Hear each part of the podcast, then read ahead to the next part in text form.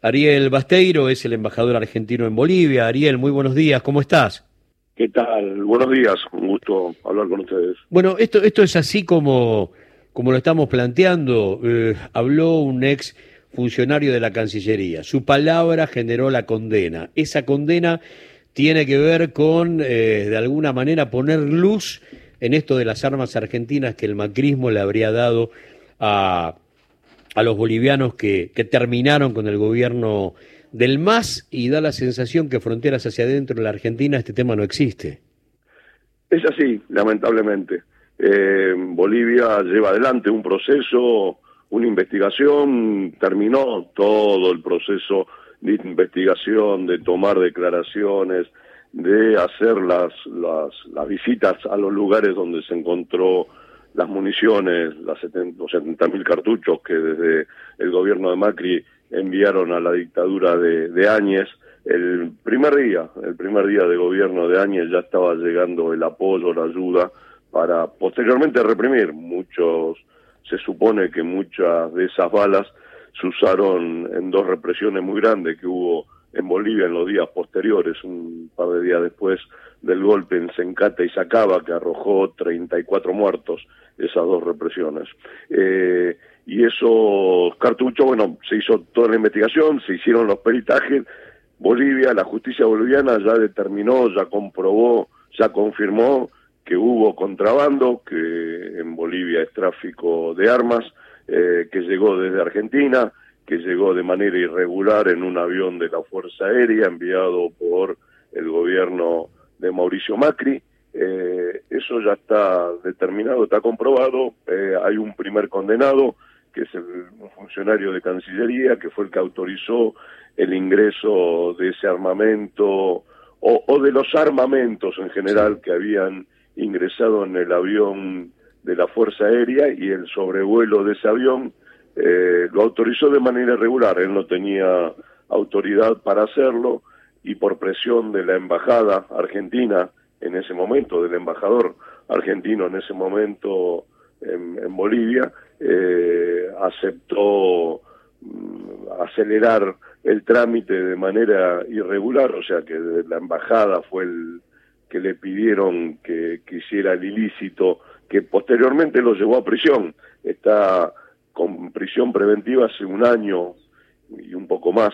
Eh, y seguramente va a tener que cumplir una pena de tres años, eh, la que le determinó el día viernes la justicia, y ahora falta lo, el, último proceso de toda la investigación, que es el peritaje, la confirmación de la autenticidad de la nota que el comandante de la Fuerza Aérea, Tercero Lara, le envió a la al embajador en ese momento, a Normando Álvarez García, hoy funcionario o ministro de, de Morales en Jujuy, el gobernador Morales en Jujuy, eh, una, una nota donde él agradecía por las municiones arribadas. Todo esto se dio en el término de un poco más de un año y medio, en donde Bolivia investigó, llevó todo el proceso adelante y ya está sacando sentencias. Por otro lado, en Argentina, eh, el juez Cataña, que entiende en la causa, después de una denuncia que hizo el gobierno argentino a través de los ministros de Justicia, la funcionaria en ese momento de aduana y la ministra de Seguridad en ese momento, eh, se hizo la denuncia, pero lo único que sucedió hasta ahora es haber llamado a declarar a, a los gendarmes, que es el, el hilo más delgado de, de todo el entramado que, que, tuvo responsabilidad en el envío de armas, o sea que no, no llamó teniendo un montón de elementos para poder sí ser convocados eh, el expresidente Macri, exministros como Burrich, Marcos Peña, Aguad, Forí, todos ellos están imputados, pero todavía no se los llamó a, a declarar. Y eso es porque hay un, una clara manifestación de no querer eh, profundizar la investigación y proteger a aquellos que son los verdaderos responsables, en vez de llamar a los gendarmes que, que solamente incluso declararon que cuando subieron al avión vieron unas cajas que no eran, no lo habían llevado ellos, no eran de su propiedad, les extrañó.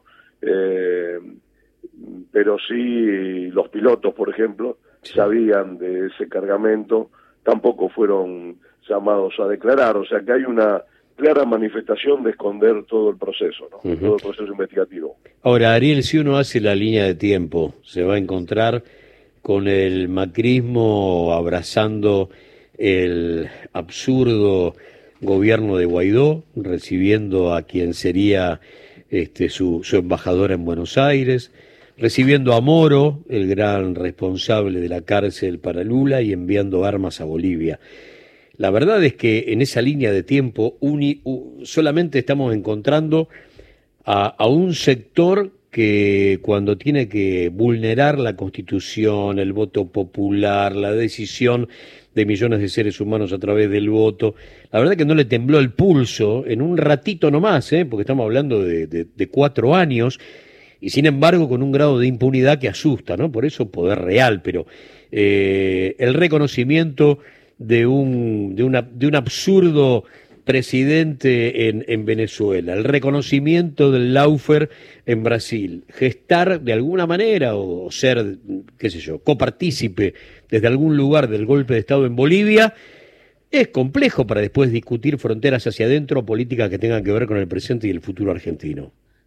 Sí, sí, en, en esos momentos recordemos que hubo como un avance de la derecha después de gobiernos populares durante muchos años en todos los países de Latinoamérica, hubo una, una oleada de gobierno de derechas que llegaron a acomodar al lugar, en algunos casos haciendo lawfare y, y golpes parlamentarios, eh, en otros ganando elecciones de manera para mí todavía no muy muy claras, en otro metiendo un, un topo dentro de, mm. del gobierno en el caso de Ecuador, eh, que traicionó todos los los designios que, que llevaba adelante la Revolución Ciudadana de Correa, y en Bolivia, como habían intentado hacer el lawfare y no habían podido, trataron de hacer un golpe parlamentario, no habían podido, trataron de ganarles elecciones y no habían podido, tomaron como posibilidad de, de salida el golpe tradicional, el golpe que no se veía desde hacía 30, 30, 40 años en, en Latinoamérica. Eh, así que la derecha en esos casos cuando se quiere hacer del poder no le tiembla el pulso para, para tomar cualquier tipo de determinación, incluso un golpe de Estado sangriento como el que hubo en Bolivia. Por suerte las democracias y los pueblos tienen memoria y recuperan los gobiernos populares, como pasó en Bolivia después tan solo un año después, digamos, ¿no? Que, fue lo que aguantó el gobierno de, de Áñez, la dictadura de Áñez. ¿Qué es hoy Bolivia, Ariel, después de, de la dictadura y, y, esencialmente viendo que la medialuna de Santa Cruz siempre, siempre está dispuesta a, a talar la base de sustentabilidad democrática de cualquier gobierno que se oponga a que sus privilegios sean, este, reinen como lo hicieron durante tanto tiempo? Sí, hasta hace poquitos días hubo un conflicto muy grande ahí en Santa Cruz con un paro cívico que tuvo la ciudad o toda la región parada durante 36 días sin producir y, generando hechos de violencia muy muy grandes. Bolivia está bien desde el punto de vista del gobierno de, de Lucho Arce.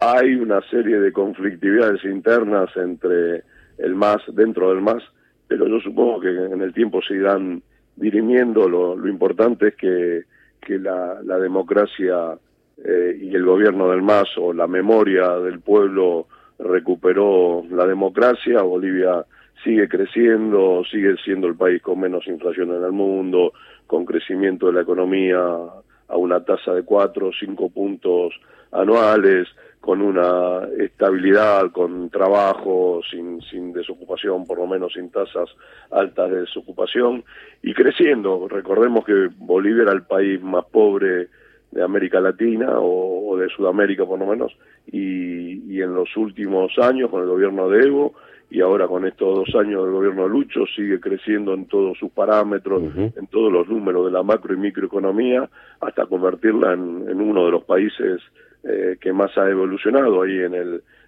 con, con, los números Gini que, que se conocen y que se utilizan para medir el grado de crecimiento. O sea que es un país que sigue llevando para adelante, aparte tiene recursos como el litio, como el gas, como el oro, que, que lo ponen con una balanza, en la balanza comercial muy muy autosuficiente. Ariel, un gran abrazo. Muchas gracias por todos estos minutos de tu tiempo. ¿eh? No, gracias a vos y hasta la vuelta. Escuchaste Ariel Basteiro, embajador argentino en Bolivia.